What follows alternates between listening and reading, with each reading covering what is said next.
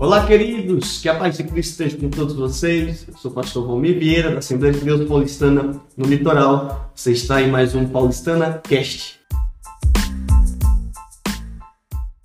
Hoje nós estamos aqui para falar sobre ética cristã, tema que nós estamos debatendo nas nossas terças de sabedoria do mês de abril e vamos dialogar um pouquinho sobre isso hoje aqui. Dialogar, porque temos um convidado especial, nosso pastor vice-presidente aqui na Assembleia de Deus Paulistano Litoral, pastor Valmir Rodrigues. Bem-vindo, pastor, como vai?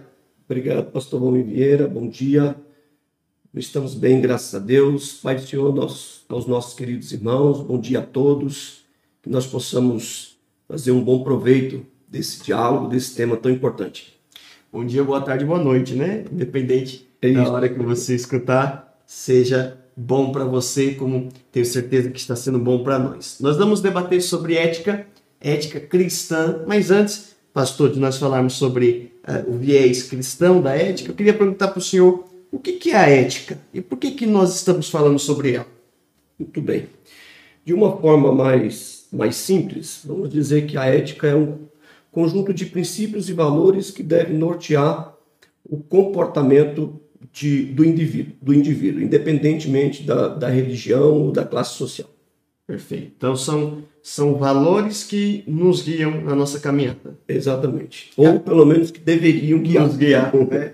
Perfeito. Agora, uh, quando nós falamos de valores que nos guiam, nós eh, nos remetemos também a um conceito que está muito atrelado à ética, que é o conceito da moral. Né? São os códigos sociais, os códigos que é, regem as, as, sociedades ao longo da história. É, qual é a diferença, então, entre ética e moral, se ambos são códigos, são princípios que norteiam as pessoas? Então, vamos lá. A ética, ela está ligada ao caráter, certo. aquilo que não se muda, aquilo que não, é, que não varia independente do tempo, independente de circunstância, independente de lugar. E a moral, ela está ligada com o comportamento em si da sociedade ou do indivíduo, é, com seus costumes. E isso pode variar de acordo com, com a cidade, pode variar de acordo com o país. É, você vai perceber, por exemplo, que você, de bairro para bairro, mesmo dentro de, da mesma cidade, de bairro para bairro, as pessoas têm é, costumes diferentes, né? tem formas de agir é, e formas de conviver naquele, naquele pequeno grupo diferente né, mesmo estando dentro da, da própria cidade. Então tem a ver com aquilo que nós fazemos no dia a dia. Daí aquela ideia de moral e bons costumes? Sim, é. exatamente. O que é, se vê muito falar, né? É, que atentou contra a moral e os bons costumes. Entendi. Então esse código aí é, social, vamos dizer assim, que pertence a um determinado grupo, de determinada região, que é mais um costume daquela região, a gente chama de moral, e aquilo que é atemporal, aquilo que independe de, de tempo, de século, de época, a gente chamaria de ética, é isso? Exato. É, princípios, né? É, valores são imutáveis. É, daqui a pouco nós vamos entrar nessa questão da, da parte espiritual e a gente vai entender por que é, são imutáveis. Então, quando se estabelece a, a ética, se estabelece um princípio e um valor. E esse princípio, esse valor, ele não vai mudar. Se você estabeleceu isso para sua vida, ele não vai mudar independente de qualquer coisa. É o teu caráter. Perfeito. O teu caráter vai é, é, conduzir você né, nas suas atitudes, é, independente do costume e do lugar que você esteja inserido. Né? Então, a ética é, é atemporal Perfeito. e a moral é temporal, temporal é passageira. Eu gosto de uma definição de um grande professor brasileiro que nós tivemos o privilégio de ter na nossa época, na nossa sociedade, que é o professor Mário Sérgio Portela. Ele diz que a ética ela visa responder às três grandes questões da vida, né? Quero, é, devo e posso. É, tem coisas que eu quero, mas não devo, tem coisas que eu devo, mas não posso, tem coisas que eu posso, mas eu não quero. Mais ou menos isso. O que, que o senhor pensa disso? Eu penso que ele está correto. ele está corretíssimo. Por quê? Porque a, a, moral ela vai estabelecer para nós é, é, regras e elas são assumidas, é, que nós assumimos no dia a dia, é, de acordo com o ambiente que nós estamos inseridos. Se nós não tivermos um princípio ético, que nos norteie, né? então é, nós vamos é, estar fadados a tomar atitudes que não convêm. Então, o quero, o posso e o devo são predominantes nessa questão. E aí, o quero, o posso e o devo vai depender exatamente de qual princípio, de qual valor está inserido em nós. É engraçado isso porque é, existem coisas que são morais para uma sociedade, mas não são éticas, né? Por assim dizer, se você, principalmente se você tem uma ética cristã. É, Paulo disse em 1 Coríntios 6 e 12, tudo me é lícito, mas nem tudo me convém. Tudo me é lícito, mas eu não me deixarei dominar por coisa alguma. O senhor tem algum exemplo de coisas que são permitidas, são moralmente aceitas aí na sociedade? São códigos que a sociedade recebe e aceita como válidos para ela, mas que eticamente não seria é, é, válido para nós cristãos? É, vamos lá. É, tem, tem várias coisas aí. Usos e costumes, por exemplo, é uma delas. Uhum. Né? O, o, uso e o costume, durante muito tempo, é, foi confundido com doutrina, né? trazendo para o lado cristão, trazendo para dentro da igreja. Então, se impôs durante muito tempo um julgo sobre muitas pessoas, porque se confundiu a questão da doutrina. A doutrina é ética, Perfeito. é princípio, é valor, não muda, não muda. A Bíblia vai dizer o quê? Eu sou Deus e não mudo. Uhum. Significa dizer que Deus tem um caráter imutável. Uhum. Significa dizer que Deus não vai mudar o seu caráter, aquilo que ele é, a sua essência, é, independente da circunstância. Do que eu faço ou deixo de fazer. Deus é, é amor, mas também é justiça e é fogo consumidor. Independente da circunstância, Deus não vai mudar a sua essência. Então é isso quando a Bíblia diz eu não, que Deus não muda, né? Então ela está dizendo exatamente sobre isso. Deus não muda a sua essência. E esse caráter imutável da essência de Deus é o que ele estabeleceu na sua palavra para nós. E isso eu chamo de doutrina. Uhum. São princípios e valores que Deus estabeleceu que são imutáveis. Agora, usos e costumes, é, Deus deu, por exemplo, para Israel leis morais, que são os costumes que Israel deveria ter, que não deveriam ser confundidos, por exemplo, com os costumes do Egito. Certo. Então, o Egito, Israel está dentro do Egito. O Egito tem uma cultura e Israel está 430 anos no Egito. Imagina que Israel está saindo agora. Deus escolheu Israel para ser um povo especial, para servir de modelo e de exemplo para todas as outras nações da terra. Então Deus estabelece um padrão moral é, para Israel, de costume para Israel, diferente dos costumes que eles estavam acostumados. É, por exemplo, se você pegar Deuteronômio 34, se não me falha a memória, mas está escrito assim, ó, é, no tocante ao sacrifício, não, quando você cozinhar o cordeiro, não cozinhe ele no leite da sua mãe. Tá. Ok. Por que, que Deus disse isso para Israel? Deus não disse isso que era para ser uma doutrina, era para ser um costume moral. Por quê? Porque os egípcios tinham o hábito de sacrificarem e quando cozinhavam o cordeiro, por exemplo, usavam o leite da mãe e eles pegavam aquele caldo grosso que ficava e espargiam sobre a lavoura porque eles entendiam que aquilo ia dar fertilidade. Deus não queria esse costume. Por quê? Porque ele estava entendendo, Deus entendia que os egípcios estavam atribuindo aquele ritual, né? É, se fosse nos dias de hoje, chamaríamos de mandinga. Uhum. Né? Aquela mandinga é, entendendo que aquela, aquele ritual, aquela mandinga traria, prosperidade para a lavoura. Deus disse: não, vocês não precisam disso. Vocês não precisam desse costume. Vocês não precisam é, dessa moral. Eu sou suficiente. Sou eu que abençoo a lavoura. Sou eu que abençoo a vida de vocês. Então muda, mudou. É, Israel saiu do Egito. Enquanto estava lá no Egito, tá, quando Deus tira eles e vai levar para o deserto, para caminho de Canaã, Deus está ensinando para eles aquilo que Deus queria, né? para que eles não se misturassem. Então a gente vê que, que esse costume muda.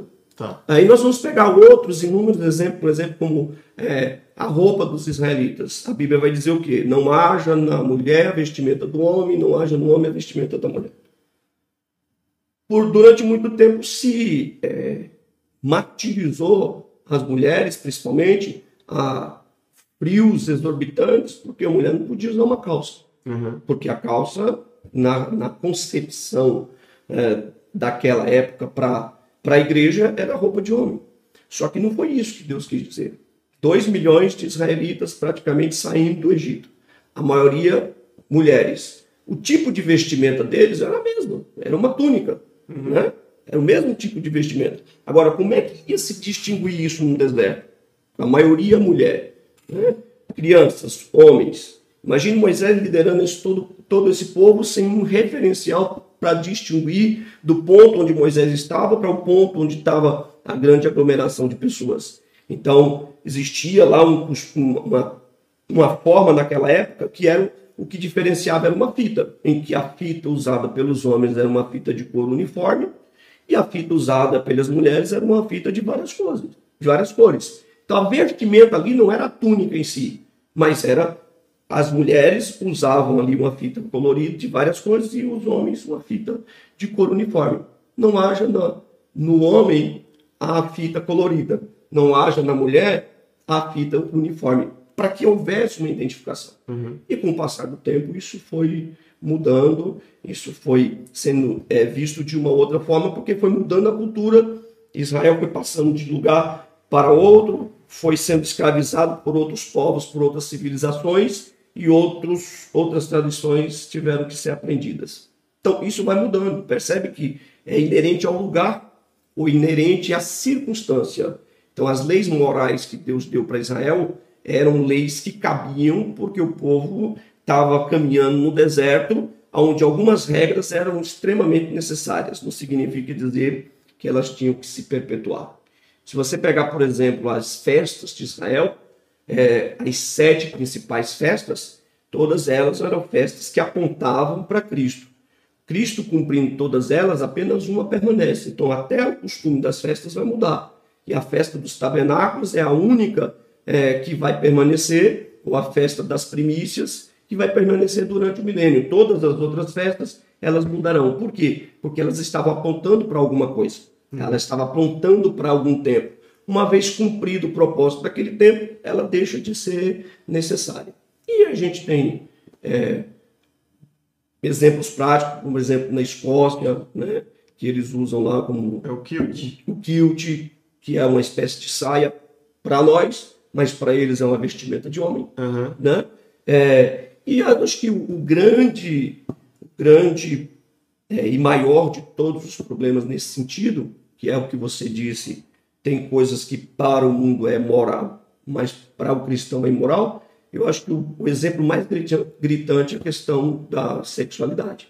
Certo. Né? Ou seja, uh, o homossexualismo há 20 anos atrás, 15 anos atrás, era uma aberração para toda a sociedade. Hoje a sociedade aderiu isso como normal. Para a lei é normal. Já é lei hoje casar homem com homem, mulher com mulher e aqueles que casam consigo mesmo. Então, para a sociedade é normal. Você visse um casal de homens andando de mão dadas, né? sei que isso é polêmico, mas precisa ser dito, né?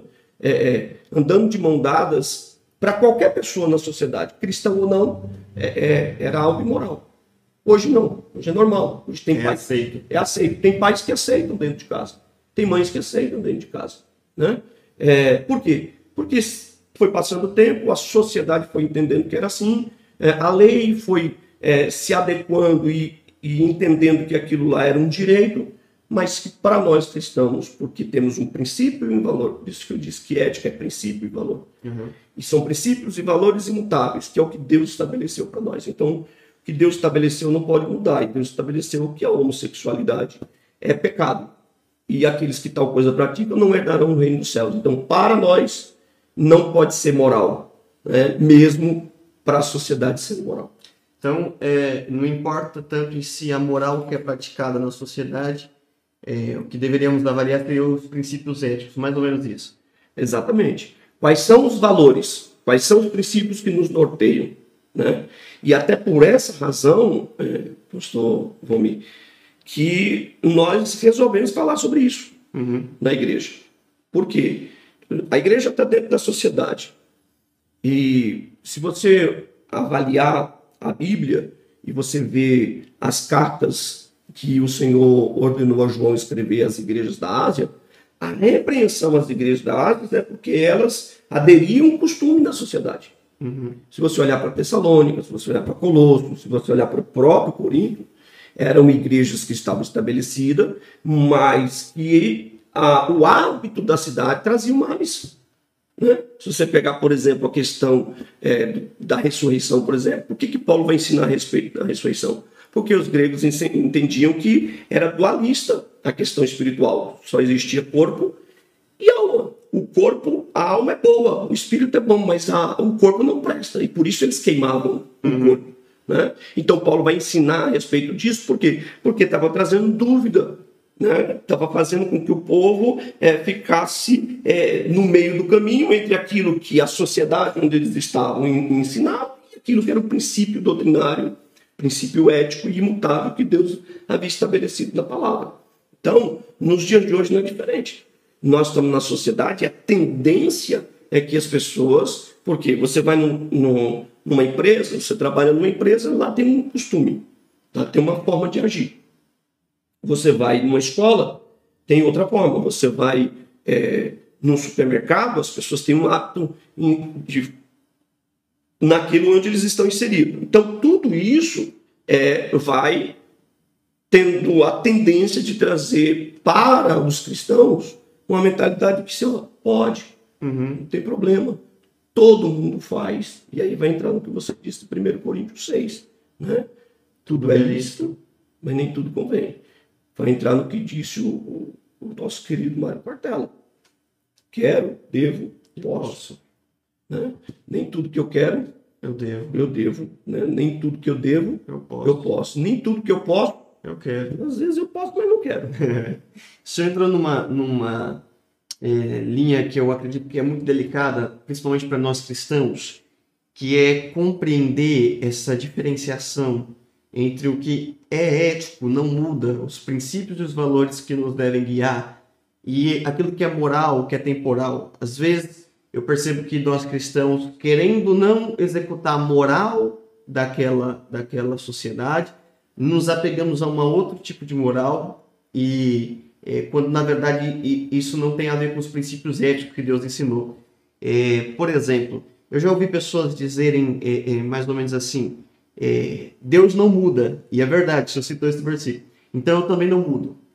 Só que ela falava aquilo a respeito de uma questão moral de uma época onde ela viveu. E aí vamos tratar aqui de, de é, usos e costumes. Então, para ela, ela entendeu que na sua época era moralmente aceito usar saia e era a única maneira de você ser reconhecido como decente.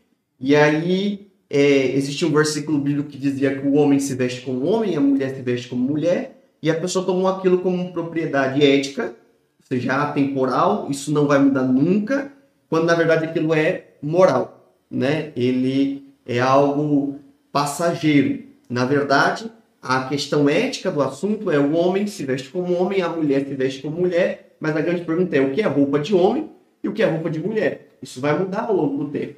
Então a pessoa passou o tempo e passou a habitar numa sociedade que se usava calça, inclusive se comercializava calça feminina, mas ela entendia, não, Deus não muda.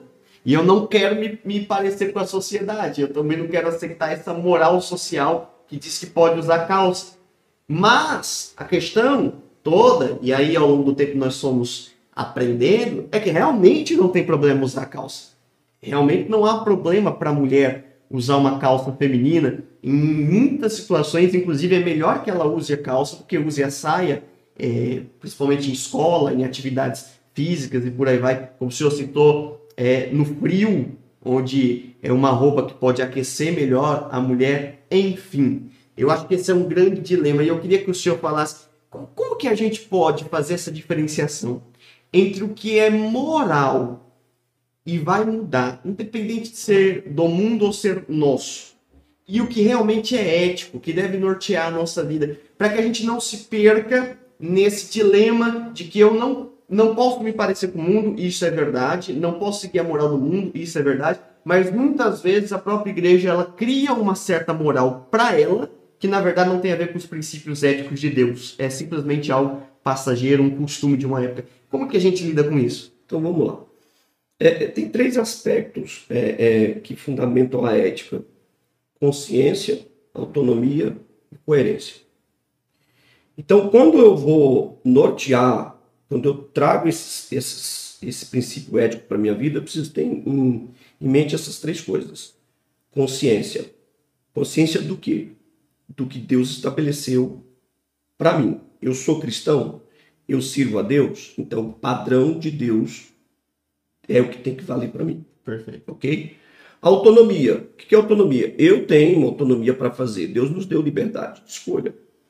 Eu posso fazer o que eu quiser. É autonomia.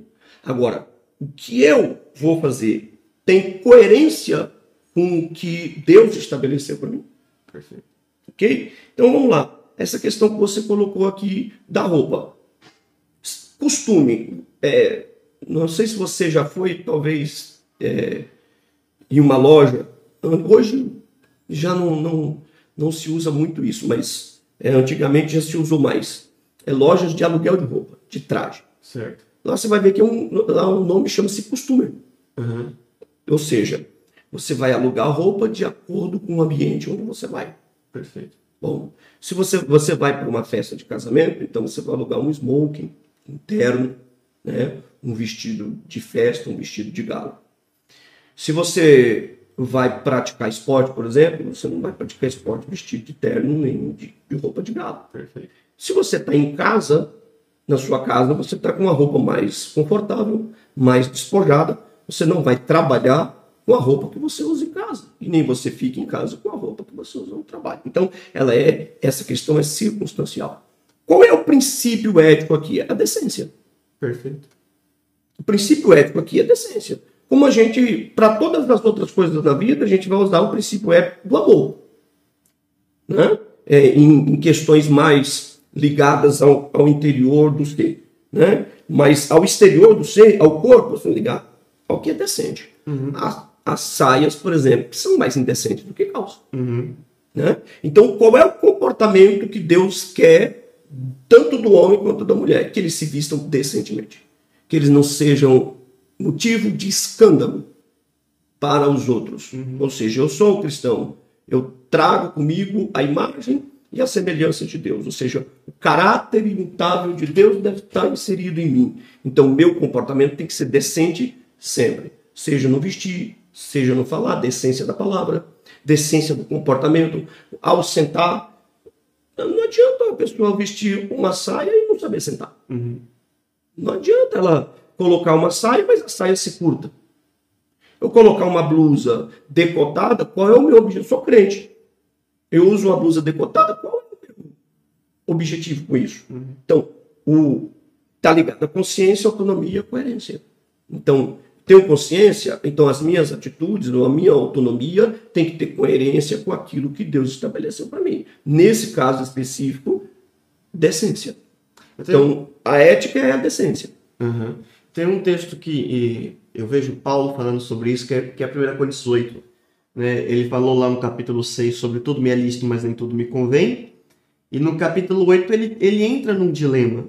É, porque o que eu percebo é que por trás de qualquer código moral é necessário ter um entendimento ético, né? Para que eu não, para que eu venha discernir se aquilo realmente me vale ou não me vale.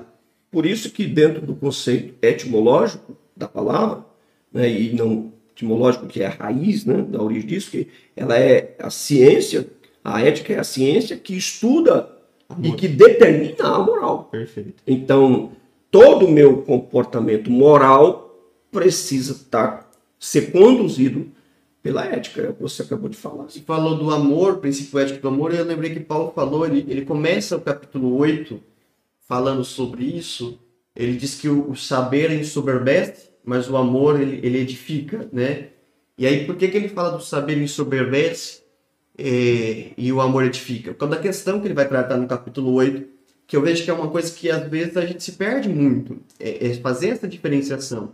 No caso para a sociedade de, dos coríntios, e aqui o senhor me corrija se eu estiver errado, é, na sociedade dos coríntios havia uma, uma, um politeísmo muito grande naquela época, né? A sociedade grega, cheia de muitos deuses, muitos ídolos, e agora os irmãos haviam se convertido e eles tinham um dilema, né? E, que era em relação à alimentação que eles tinham na época.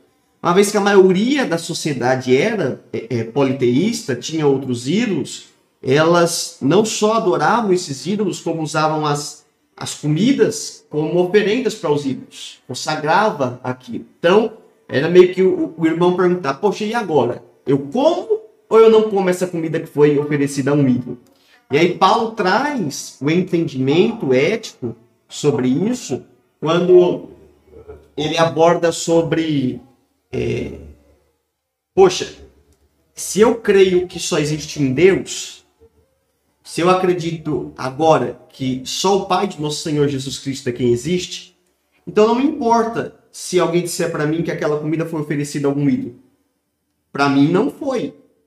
Ou se ela acha que foi, para o nada ela ofereceu, já que não existe Deus. Então, essa é a minha consciência. Então eu comigo entendo eu antes poderia seguir outros ídolos, mas eu entendi pela palavra de Jesus que não existe ídolo nenhum.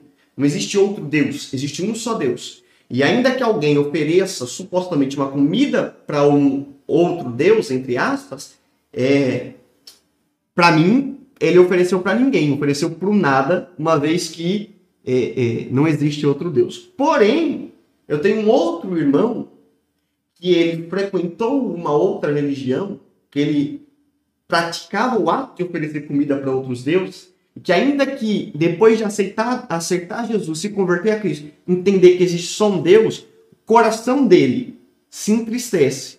Pela familiaridade, Paulo usa essa expressão, a familiaridade, o coração dele se entristece se ele comer uma comida que alguém diz para ele foi oferecida a um, um outro ídolo, né? Então ele ele ele se entristece com aquilo ainda que ele saiba, e é louco isso, porque a mente entende que existe só um Deus, mas o coração, pelo histórico passado, se ressente, as emoções são afloradas e ele se ressente, porque um dia ele teve um vínculo com aquela religião e, e na época ele acreditava que oferecia realmente para algum Deus o alimento. Aí Paulo diz: Poxa, se você crê realmente que existe um só Deus e não outro, é, e você come a comida que supostamente foi oferecida para outro Deus, não existe pecado nisso. Porque você crê realmente que não existe outro Deus além do seu. Você não pecou, aquilo ali não foi oferecido para nada. Porém, se o teu irmão, ainda que saiba que só existe um Deus, fica triste por te ver comer, então não coma na frente dele. Porque existe o amor. E o amor é o princípio que, que deve reger a nossa vida cristã. E eu estava lembrando disso quando o senhor falou sobre é, a questão ética do amor, e eu queria saber o que o senhor pensa a respeito disso, porque para mim esse é um exemplo claro que Paulo deixa para nós hoje em dia. Não é somente o que eu penso a respeito de um determinado assunto, são os valores imutáveis que Deus nos deixou e o maior deles é o amor. Então eu posso ter a consciência de que eu posso comer qualquer comida, independente para quem foi oferecido. Porque para mim só existe um Deus. Quem ofereceu, ofereceu para ninguém. Tá tudo bem. Porém, meu outro irmão, né, ele se entristece com aquilo e ele tem os motivos dele. Então, por isso eu não como na frente dele. Logo, eu entendo que a moral aqui é comer e não comer. E a ética é o amor. Porque comer e não comer depende de várias questões e vai mudar. Eu posso comer, o outro pode não comer, eu posso não comer na frente do outro, isso muda, moral. Já a ética, a ética não, a ética é o amor. Então, eu uso o amor para decidir se eu como ou não, se eu participo daquela moral ou não. É isso, pastor? O que o senhor pensa disso? Muito bem. Nós poderíamos aqui, acho que, ficar o resto do dia falando sobre só sobre essa questão.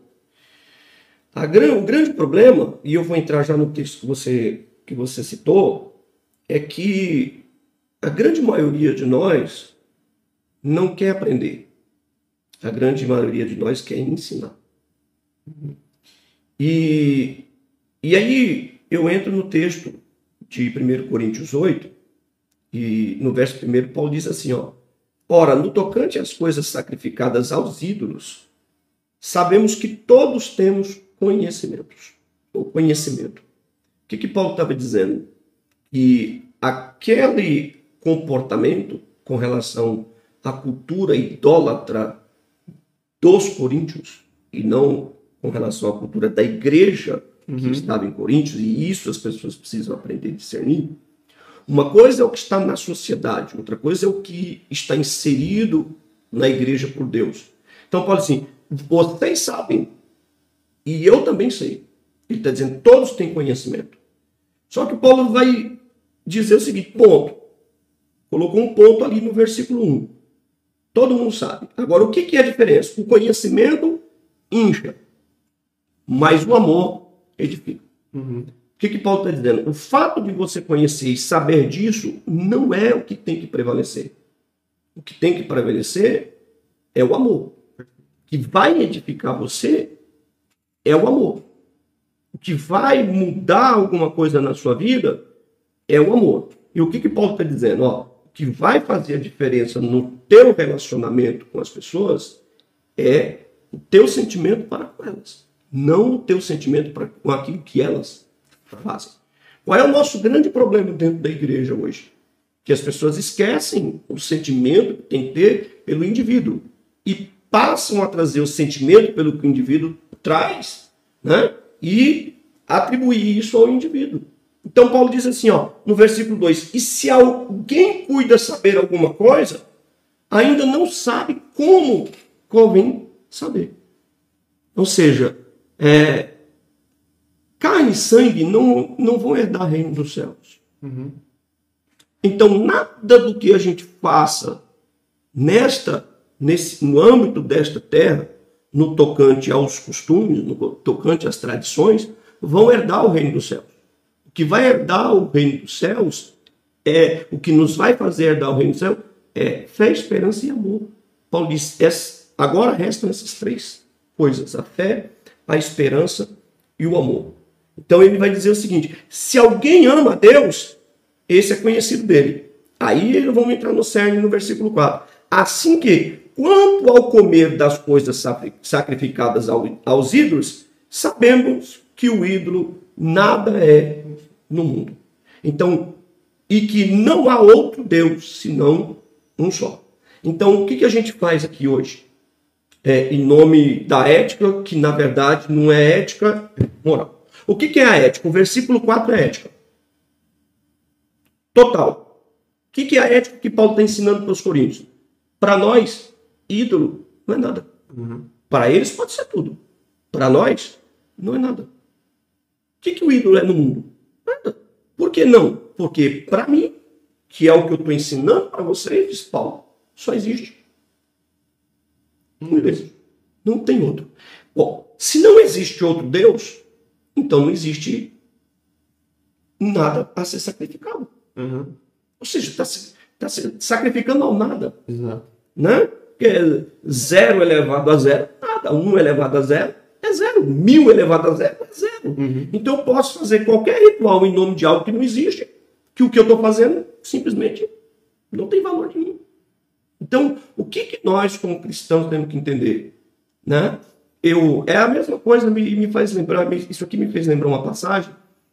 É, é, muitos atrelam, por exemplo, algum nível de, de imposição aos, aos pastores antigos, né? de, de, de terem tradições extremamente rígidas. Mas me lembro de um testemunho do pastor Eliseu Feitosa, por exemplo, que é, vários pastores foram convidados, convidados por, um, por uma pessoa idólatra na cidade de, de, de Campo Grande, Mato Grosso do Sul, para fazer um culto na casa. E os pastores alegavam que não iam, por quê? Ele tinha lá, ele tinha lá vários ídolos. Uhum. E, a, e a pessoa que queria o culto, eu quero o culto, eu quero ouvir a palavra de Deus, mas eu não vou tirar meus ídolos. Uhum. Então eles, os pastores não iam e os irmãos não iam por causa daqueles ídolos. O que, que esses irmãos estão dizendo? Eles estão deixando de lado a ética, o princípio, o valor do amor por aquela vida, uhum. por causa de um ídolo que eles sabem que não existe. Quem é o idólatra da história? Essa é a grande questão. Talvez algumas pessoas não entendam isso que eu estou dizendo, mas isso é muito sério. Quem é verdadeiramente o idólatra da história? Uhum. Aquela pessoa que queria ouvir a palavra e a palavra estava naquele momento sendo mais importante do que os ídolos dele, porque ele desejava a palavra, ou os crentes que não iam lá por causa de o que, que aqueles ídolos acrescentam na vida de quem conhece a palavra? E de certo modo, o idólatra não é só o que adora, é o que crê no ídolo, né? E se eu tenho um problema aí na casa de alguém que supostamente tem um ídolo, significa que, peraí, eu creio nele.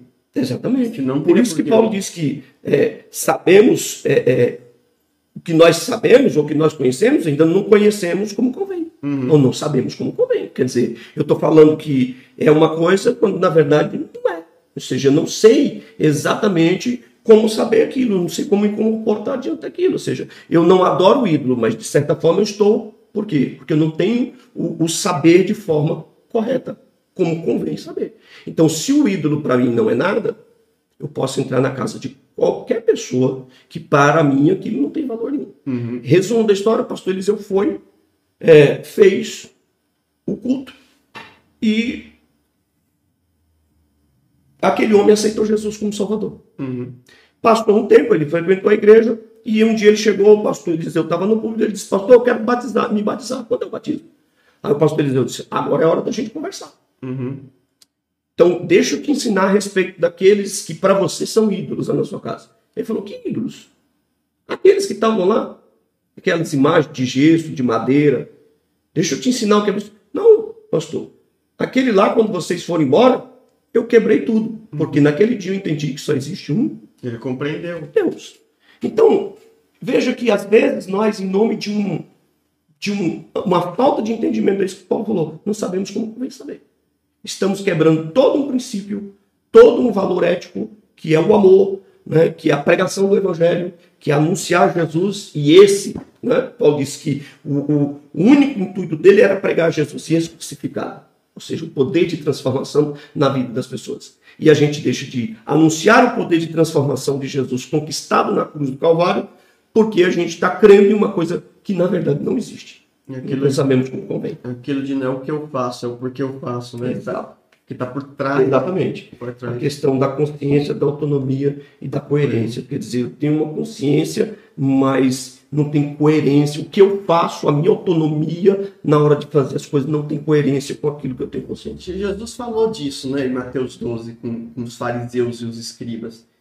Porque o texto diz que ele e os seus discípulos estão caminhando num sábado e aí os discípulos colhem umas espigas e comem dela no sábado. E para a, a lei judaica, o sábado é o dia do descanso. E para a interpretação dos líderes judeus daquela época, é, esse descanso significava não fazer uma série de coisas. E aí criaram um padrão moral sobre como se comportar no sábado. E aí eles questionam Jesus: como que o senhor pode, sendo mestre, permitir que seus discípulos comam né, colham e comam dentro do, do sábado. E aí Jesus ele, ele traz para mim um, um dos ensinamentos mais fantásticos que existe, que é mostrar para aquela liderança judaica que às vezes as lideranças cristãs elas cometem o mesmo erro de que não é o que você está fazendo, é o que está por trás do que você está fazendo. E entender que o que Deus nos ensinou, na verdade, é mais conceitos éticos do que morais por si só. Porque quando Jesus fala com os discípulos, Jesus ele questiona: vocês não lembram de Davi, que comeu, 1 Samuel 24, se, se eu não estou enganado, comeu o pão da preposição, que era o pão que o sacerdote colocava no tabernáculo como um símbolo da providência de Deus sobre a nação de Israel, né? E aí depois o sacerdote poderia comer daquele pão e estava tudo bem ele comer daquele pão, porque era propriamente para ele. E aí Davi, fugindo de Saul, chega a, na casa do sacerdote, pergunta ao sacerdote, tem pão? E o sacerdote disse, eu não tenho nada, só tenho o pão da preposição. E aí Davi fala assim, me dá esse mesmo. E ele come com seus homens, em nenhum momento da história Deus corrige Davi. E o sacerdote permite. E o próprio Jesus, que é Deus, cita isso como um exemplo de que Davi não violou o sábado. Ou seja, Existia um princípio ético por trás do sábado. E lá em Êxodo 23, o próprio Deus declarou que o sábado foi instituído para que o homem pudesse descansar, para que o servo pudesse descansar, para que a terra pudesse descansar, para que o animal pudesse descansar, para que a gente não vivesse desenfreadamente só sugando dos outros e de nós mesmos, quando a vida não é só de consumir, de sugar, de trabalhar, existe um outro significado por trás. Mais à frente, no mesmo capítulo, Jesus ele ele está na sinagoga, tem um homem com a mão mirrada e ele lembrando ali da, do que aconteceu no campo, ele pergunta para os fariseus: é lícito comer no, é, fazer o bem no sábado? E aí ninguém responde. E ele indignado, né, manda o, o, o homem estender a mão, o homem estende, ele cura o homem e ele diz claramente é, que nós devemos fazer o bem no sábado. Se uma ovelha caísse num buraco, qualquer homem ia lá pegar a ovelha, não deixar ela no buraco, mesmo sendo no sábado. E como que poderia aquele homem ficar com uma mão mirrada, doente, em nome de um conceito moral de que eu não posso fazer nada no sábado? Quando, na verdade, quando Deus instituiu o sábado, a intenção de Deus era fazer o bem para o homem, não o mal. Até lá em Marcos, o, o escritor registra que o próprio Cristo diz: o, o sábado foi feito por causa do homem, não o homem por causa do sábado. O senhor acha que a gente ainda comete esse erro de pegar conceitos que Deus nos ensinou, interpretá-los de uma maneira equivocada, torná-los como conceitos morais, quando na verdade seria um, um conceito ético, atemporal, só que aplicado em, de diversas maneiras para diversas circunstâncias? A gente ainda comete isso? Infelizmente, todos os dias todas as horas. A, a grande dificuldade de se estabelecermos uma igreja saudável nos dias de hoje está intrinsecamente ligada a isso. Veja que é, existe uma. Hebreus 10 primeiro, é, a Bíblia vai dizer que as, a figura das coisas passadas não deve ser encarada como a imagem real das coisas, mas como sombra das coisas futuras. Ou seja, o que Deus estabeleceu lá atrás é, não era para ser exatamente igual. Uhum. Ela só estava apontando para aquilo que seria perfeito. Então, os tipos que nós vemos é, no Velho Testamento estão apontando para algo perfeito, estavam apontando tudo para Cristo. O que, que levou o povo de Israel a ficar cativo 70 anos na Babilônia? Aí as pessoas dizem assim: ah, foi a idolatria do povo de Israel. Deus já sabia que Israel era idólatra. Uhum. O que levou o povo de Israel a ficar cativo na Babilônia é, foram exatamente o período em que o povo desobedeceu um princípio ético de Deus, um, um valor que Deus queria para o povo de Israel.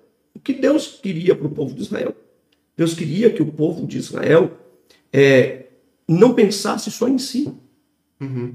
Então Deus vai, vai instituir os anos sabáticos, em que a terra deveria descansar. Qual é o princípio aqui? Deus vai dizer, ó, vocês vão trabalhar seis anos. No sexto ano, a terra vai produzir pelo sexto ano e pelo sétimo ano. O sétimo ano vocês não precisam trabalhar. Ora, quem criou a terra? Foi Deus. Qualquer agricultor sabe que a terra não suporta plantações seguidas. É por isso que há tempo para cada tipo de plantação e, e às vezes você planta um arroz e depois você não planta o arroz, planta um outro tipo. Por quê? Porque o solo precisa recuperar, ele está enfraquecido. Tem plantas que, que exigem mais do solo, outros menos do solo. Deus criou a terra. A terra precisava ter um descanso. Mas, muito além disso, Deus queria que o povo de Israel aprendesse a confiar nele. Qual é o princípio ético? Confiança. Não precisam trabalhar no sétimo ano. Tudo o que a terra produzir no sexto ano vai ser, vai dar, vai ser suficiente para o sexto e para o sétimo. O que, que Israel fez? Trabalhou. O que, que Israel quebrou? A confiança. Uhum. Israel não confiou que Deus iria fazer aquilo. Israel não confiou que a palavra de Deus era suficiente para eles. E eles quebram o princípio ético da confiança. E estabeleceram o quê? Ah, não pode quebrar o sábado. Porque não pode quebrar o sábado porque castiga. Não, não pode quebrar a confiança em Deus. Uhum. Em qualquer dia. Em qualquer época. Então, o amor que Jesus tinha pelas almas fez com que ele trabalhasse pelas almas e pelo socorro das almas, independente do dia, independente do tempo. Então Deus fez o sábado por causa do homem. E por que por causa do homem? É um limite, é um balizador. O homem precisa de um freio. Né? É como hoje, quando nós não, o domingo é do Senhor. Uhum. Nós vamos ver que as, as primícias já apontavam, a festa das primícias, os primeiros frutos da terra, né? A, a, a cevada representando as primícias de Israel, o trigo representando as primícias da, da, da igreja. Era um dia depois do quê? Do sábado. Então, é no domingo. Onde é que Jesus, que é a primícia dos que dormem, ressuscita? No domingo. Então, o que, que nós temos que estabelecer para nós? Um dia para Deus, o domingo do Senhor. Mas nós não estabelecemos, porque nós pensamos em nós. Não existe limite para nós. Então, quando nós quebramos o limite, nós deixamos. Nós deixamos de agradar a Deus. Não é porque é o domingo, o sábado, a segunda, a sexta, a terça, qualquer dia. A partir do momento que eu não que eu quebrei o princípio da confiança em Deus, ah, eu não posso deixar de fazer qualquer outra coisa aqui porque para vir e prestar o meu dia de serviço para Deus, então eu quebrei o princípio da confiança em Deus. Então eu estou perdendo todos os outros dias. Uhum. Todos os outros dias não tem valor nenhum. Se você for lá em Israel hoje e, e a própria nação judaica é, mudou na sua cultura, por exemplo, os sacrifícios hoje não são oferecidos por aqueles que não acreditam em Jesus. Mas é uma prática de Israel. É por que, que eles não, não oferecem hoje? Porque não tem templo. O templo foi destruído. Nas sinagogas não existe nenhum parâmetro para se estabelecer o ritual que foi estabelecido.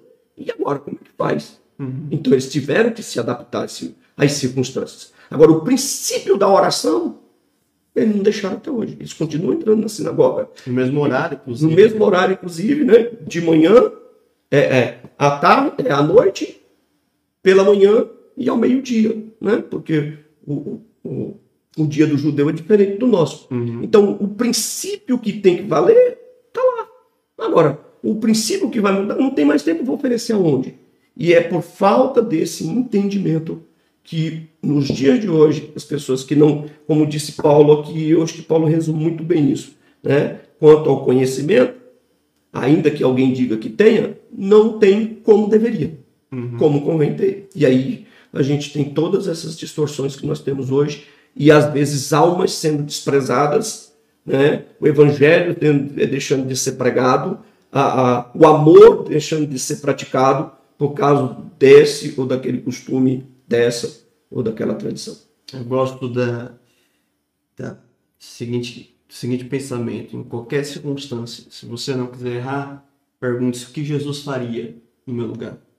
Talvez isso te ajude a, a tomar a decisão correta para sua vida. Eu, de, de, certa forma, um tempo, logo quando eu cheguei aqui no litoral, nós tínhamos um culto muito abençoado lá no, é, no Parque das Bandeiras, uma ceia, e nós demos uma oportunidade ao obreiro. Essa oportunidade que nós temos, ele disse assim: é, as coisas estão mudando, né? tudo está ficando muito moderno. Quer dizer, é, é, era uma crítica é, direta à forma com que nós estávamos conduzindo as coisas. Né? Então, o que, que essa pessoa fez? Ela deixou de observar tudo o que de bom estava acontecendo, o agir de Deus, o mover de Deus, a presença do Espírito de Deus se movendo na vida do, dos crentes, né? É, porque tem gente que, que ora pedindo, Senhor, me visita hoje, visita a tua igreja. Ora, eu entendo que Deus habita comigo na pessoa do Espírito Santo. Então, se você habita na minha casa, você não é um visitante na minha casa. Então, as pessoas deixam um verdadeiro princípio. Então, esses que estão muitas vezes balizados na tradição, estão pedindo para Deus visitá-los. E eu não peço para Deus me visitar. Deus mora em mim, Deus habita em mim.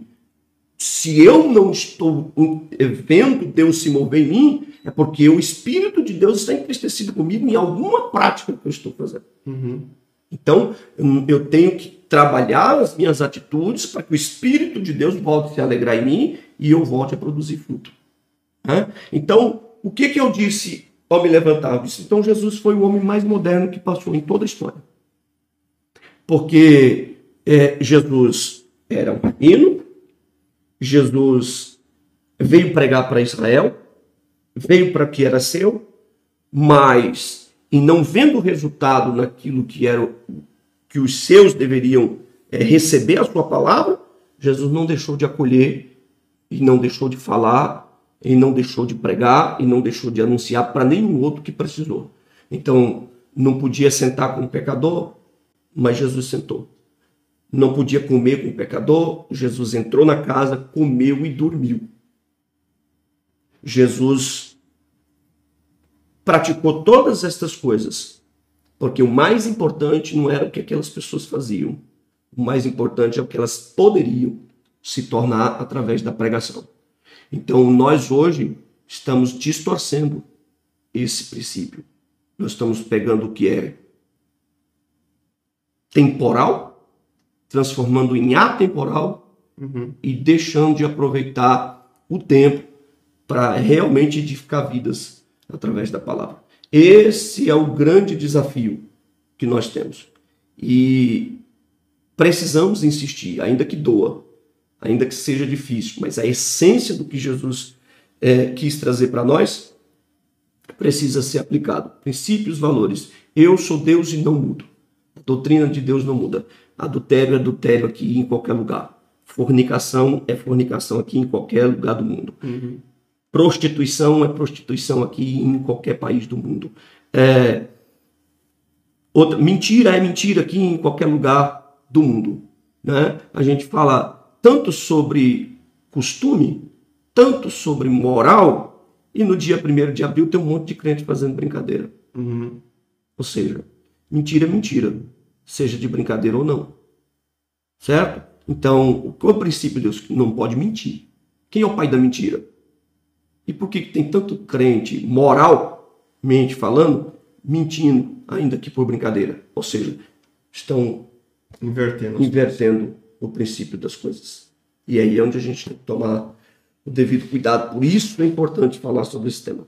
Pastor, queremos te agradecer pelo seu tempo, pela sua presença aqui. Muito boa essa conversa. Eu queria, antes de encerrar, pedir para o senhor deixar um recado para o pessoal, uma mensagem final, para a gente poder encerrar com chave de ouro. Pode ser? Claro. Primeiro, vamos agradecer a Deus por esse, por esse tempo, é, por esse momento especial, por é, a gente estar tá saindo exemplo, por exemplo, de algo moral, é, de costume que as pessoas só se relacionavam ou só chegavam a alguma coisa quando se reuniam no culto. Hoje nós temos, através da tecnologia, através do esforço de pessoas, né? Hoje os irmãos estão aqui vendo a mim e a você, mas tem pessoas daqui da equipe trabalhando né, voluntariamente é, para que é, não só no momento do culto, mas durante todo um, um momento e no momento em que os irmãos puderem, é, estarem sendo edificados da, dentro da palavra. E isso é princípio. Né? Não importa é, qual dia, qual hora, qual momento, o importante é que o valor da palavra esteja sendo inserido em nós. Né?